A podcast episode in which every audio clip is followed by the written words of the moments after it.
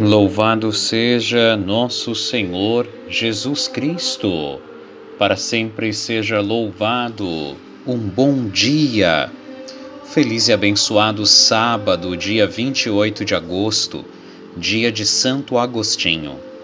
Aqui quem vos fala é o Padre Fabiano Schwank Colares, pároco na paróquia de Nossa Senhora da Conceição em Porto Alegre. Me dirijo a cada um dos meus queridos paroquianos e paroquianas e a todos os amigos e amigas que nos acompanham através deste áudio. Gostaria de te oferecer uma palavra de fé, de paz, de esperança e te convido para iniciarmos o nosso dia com o nosso Deus. Em nome do Pai, do Filho e do Espírito Santo. Amém. E eu desejo que a graça que é nosso Senhor Jesus Cristo, o amor de Deus Pai, a força, a luz, a esperança, a unidade do Espírito Santo estejam entrando neste momento na tua casa, na tua vida, estejam convosco. Bendito seja Deus que nos reuniu no amor de Cristo. Querido irmão e irmã, te convido para ouvirmos o evangelho deste dia, que é de Mateus 25, versículos 14 a 30. Que o Senhor esteja convosco, Ele está no meio de nós. Proclamação do Evangelho da Boa Notícia de Nosso Senhor Jesus Cristo, segundo Mateus. Glória a vós, Senhor. Naquele tempo, Jesus disse aos seus discípulos esta parábola: Um homem ia viajar para o estrangeiro. Chamou seus empregados e lhes entregou seus bens. A um deu cinco talentos, ao outro deu dois e ao terceiro um. A cada qual de acordo com a sua capacidade. Em seguida, viajou. O empregado que havia recebido cinco talentos saiu logo, trabalhou com eles e lucrou outros cinco. Do mesmo modo, o que havia recebido dois lucrou outros dois. Mas aquele que havia recebido um só cavou um buraco na terra e escondeu o dinheiro do seu patrão. Depois de muito tempo, eis que o patrão voltou e foi acertar as contas com os empregados. O empregado que havia recebido cinco talentos entregou-lhe mais cinco, dizendo: Senhor, tu me entregaste cinco talentos, aqui estão mais cinco que lucrei. O patrão lhe disse: Muito bem, servo bom e fiel. Como foste fiel na administração de tão pouco, eu te confiarei muito mais. Vem participar da minha alegria. Chegou também o que havia recebido dois talentos e disse: Senhor, tu me entregaste dois talentos. Aqui estão mais dois que lucrei. O patrão lhe disse: Muito bem, servo bom e fiel. Como foste fiel na administração de tão pouco, eu te confiarei muito mais. Vem participar da minha alegria. Por fim, chegou aquele que havia recebido um talento e disse: Senhor, sei que és um homem severo, pois colhes onde não plantaste, ceifas onde não semeaste. Por isso fiquei com medo e escondi o teu talento no chão. Aqui tens o que te pertence. O patrão lhe respondeu: Servo mau e preguiçoso, tu sabias que eu colho onde não plantei e que eu ceifo onde não semeei. Então, devias ter depositado meu dinheiro no banco, para que ao voltar eu recebesse com juros o que me pertence. Em seguida, o patrão ordenou: Tirai dele o talento e dai-o àquele que tem dez. Porque a todo aquele que tem será dado mais, e terá em abundância. Mas aquele que não tem, até o que tem, lhe será tirado. Quanto a este servo inútil, jogai-o lá fora na escuridão. Ali haverá choro e ranger de dentes. Palavra da salvação. Glória a vós, Senhor. Querido irmão e irmã, os talentos. Aqui é uma moeda que era utilizada no tempo de Cristo. Mas também podemos dizer e como é uma parábola, tem um sentido figurado, que são os talentos, os dons que Deus deu a ti e a mim. Alguns dons que eu tenho, talvez tu tenhas também. Outros que tu tenhas, talvez eu também tenho. Mas é possível que eu tenha dons que tu não tenhas, ou que tu tenhas alguns que eu não tenha. Não importa os dons e os talentos, importa que eu os desenvolva. O Senhor me deu um dom, o Senhor me deu um talento, é meu dever desenvolver esta habilidade, colocá-la a serviço dos demais. Caso contrário, se eu não coloco o meu dom e o meu talento a serviço dos demais, Deus me retira o dom e o talento e dá a outros. É muito clara a palavra que nós ouvimos hoje aqui. E no núcleo deste evangelho está toda graça, todo dom vem de Deus. O Senhor abomina a preguiça. O Senhor abomina as desculpas. Ah, mas foi síndrome de Gabriela. Ah, nasci assim, foi sempre assim, vivi assim, não tem jeito, eu sou assim mesmo. Não! Tu podes mudar, tu podes ser, te transformar. Eis que faço novas todas as coisas, diz o Senhor. Tu podes frutificar, tu podes trabalhar as tuas dificuldades e podes te tornar uma pessoa cada vez mais agraciada. Olhemos para o santo do dia de hoje, Santo Agostinho nascido em Tagaste, no norte da África. Norte da África. Hoje era uma antiga cidade da Numídia, no norte da África. Hoje foi construída a cidade de Souk Aras, na Argélia. A cidade está localizada a cerca de 100 quilômetros a sudeste de Anaba, Anaba, antiga Ipona, onde hoje é Souk Aras, ali era Tagaste, onde nasceu Agostinho. 100 quilômetros dali, onde hoje é Anabá, antigamente era Hipona. Tagaste e Hipona. Em Tagaste nasceu Agostinho, em Hipona ele foi bispo. Nós ontem ouvíamos o diálogo belíssimo da mãe e do filho. Pois bem, só de Agostinho nós poderíamos falar é, uma semana inteira de tanto conteúdo para falar desse rapaz, de homem tão inteligente e ao mesmo tempo agraciado. Mas antes de receber toda esta graça, antes da sua conversão, foi um rapaz inquieto, de família rica, buscou em todas as correntes filosóficas uma palavra de sabedoria, buscou uma orientação, buscou uma certeza de como fazer a vida valer a pena. Viveu entregue aos prazeres, ao hedonismo, buscando é, o prazer sem medida em todas as áreas.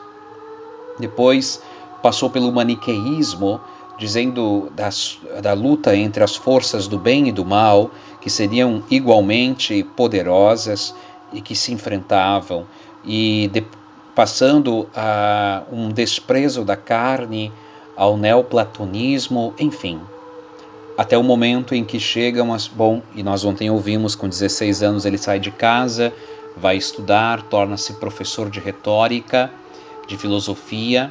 De Cartago ele vai para Milão, e é naquele tempo que vai chegar às suas mãos uma obra de Santo Antão. Na verdade, é uma vida de Santo Antão, o primeiro dos nossos monges. E quando ele leu a vida de Santo Antão, ele ficou inquieto com aquilo. Antão também era filho de uma família nobre e que de repente um dia ouviu o evangelho que dizia vem segue-me na missa e deixou tudo e foi e foi ao deserto para seguir a Jesus e lá viver na oração e no silêncio.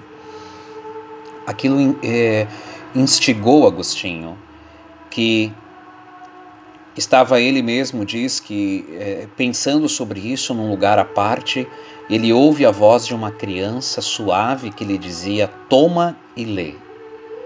E ele entendeu então que devia abrir a Bíblia, porque ele, na sua biblioteca ele tinha muitos livros, inclusive a Bíblia. E ele abre a Bíblia e de repente cai para ele os capítulos 12 a 15 da carta de São Paulo aos Romanos. Especialmente o trecho que ele leu é este: Andemos honestamente como de dia, nada de bebedeiras e orgias, nada de coisas que, que sejam devassas, de contendas, de ciúmes. Revesti-vos do Senhor Jesus Cristo e não vos preocupeis com a carne para não excitardes as suas cobiças. Esta palavra foi importantíssima. Quando ele, saindo dali, passa diante da igreja de Milão, a Catedral de Milão, entra e está Santo Ambrósio celebrando a missa. A maneira de Santo Ambrósio presidir a Eucaristia a maneira de Santo Ambrósio celebrar a missa fez com que Agostinho, dentro dele, desse um estalo e algo dissesse: tem algo de so, tem algo sobrenatural escondido aqui. Tem algo sobrenatural escondido aqui. Tem um mistério escondido aqui. E eis que então ele se converte. Ele se aproxima de Santo Ambrósio, conversa com ele de novo e de novo e de novo, até que então ele é batizado. Santo Agostinho escreveu é, várias obras, mas dentre elas as mais famosas, sem dúvida alguma, é A Cidade de Deus e outra, Confissões. É no livro das Confissões que ele fala muito da sua vida. E um trecho belíssimo, veja, é um texto do século V, ou seja, dos anos 400, 386, é, dos anos 400 mais ou menos. Diz ele assim: Instigado a voltar a mim mesmo, entrei no meu íntimo sob tua guia e o consegui porque tu te fizeste meu auxílio. Entrei em mim e com certo olhar da alma, acima do olhar comum da alma, acima da minha mente, vi a luz imutável. Não era como a luz terrena e evidente para todo ser humano. Diria muito pouco se afirmasse que era apenas uma luz muito, muito, muito mais brilhante do que a comum, ou tão intensa que penetrava todas as coisas. Não era assim, mas outra coisa, inteiramente diferente de tudo isto. Também não estava acima de minha mente como o óleo sobre a água, nem como o céu sobre a terra, mas mais alta, porque ela me fez, e eu mais baixo, porque fui feito por ela. Quem conhece a verdade, conhece esta luz. E o trecho belíssimo. Ó eterna verdade e verdadeira caridade, verdadeiro amor e cara eternidade. Tu és o meu Deus, por ti suspiro dia e noite. Desde que te conheci, tu me elevaste para ver quem para ver que quem eu via era e eu que via ainda não era. E reverberaste sobre a mesquinhez de minha pessoa, irradiando sobre mim com toda a tua força. E eu tremia de amor e de horror. Vi-me longe de ti no país da dessemelhança, como que ouvindo tua voz lá do alto: Eu sou o alimento dos grandes, cresce e me comerás. Não me mudarás em ti como alimento de teu corpo, mas tu te mudarás em mim e eu procurava o meio de obter forças para tornar-me idôneo a te degustar, e não o encontrava até que abracei o mediador entre Deus e os homens, o Senhor Jesus Cristo, que é Deus acima de tudo, bendito pelos séculos. Ele me chamava e dizia: Eu sou o caminho, a verdade e a vida. E o alimento que eu não era capaz de tomar se uniu à minha carne, pois o Verbo se fez carne, para dar à nossa infância o leite de tua sabedoria, pela qual tudo criaste. E agora o trecho mais bonito. Tarde te amei, ó beleza tão antiga e tão nova. Tarde te amei, quanto tempo perdi. Eis que estavas dentro e eu fora. E aí te procurava e lançava-me nada belo ante a beleza que tu criaste. Estavas comigo e eu não contigo. Seguravam-me longe de ti as coisas que não existiriam se não existissem em ti. Chamaste, clamaste e rompeste minha surdez, brilhaste, resplandeceste e afugentaste a minha cegueira. Exalaste perfume e respirei. Agora anelo, anseio por ti. Provei-te e tenho fome e sede de ti. Tocaste-me e ardi por tua paz. Querido irmão e irmã, que texto mais lindo! de Santo Agostinho, tarde te amei, ó oh beleza tão antiga, tão nova. Te procurei fora e era dentro de mim que estavas. Pai nosso que estais no céu, santificado seja o vosso nome. Venha a nós o vosso reino. Seja feita a vossa vontade, assim na terra como no céu. O pão nosso de cada dia nos dai hoje, perdoai-nos as nossas ofensas, assim como nós perdoamos a quem nos tem ofendido, e não nos deixeis cair em tentação, mas livrai-nos do mal. Amém. Ave Maria, cheia de graças, o Senhor é convosco. Bendita sois vós entre as mulheres e bendito é o fruto do vosso ventre, Jesus. Santa Maria, Mãe de Deus, rogai por nós, os pecadores, agora e na hora de nossa morte. Amém.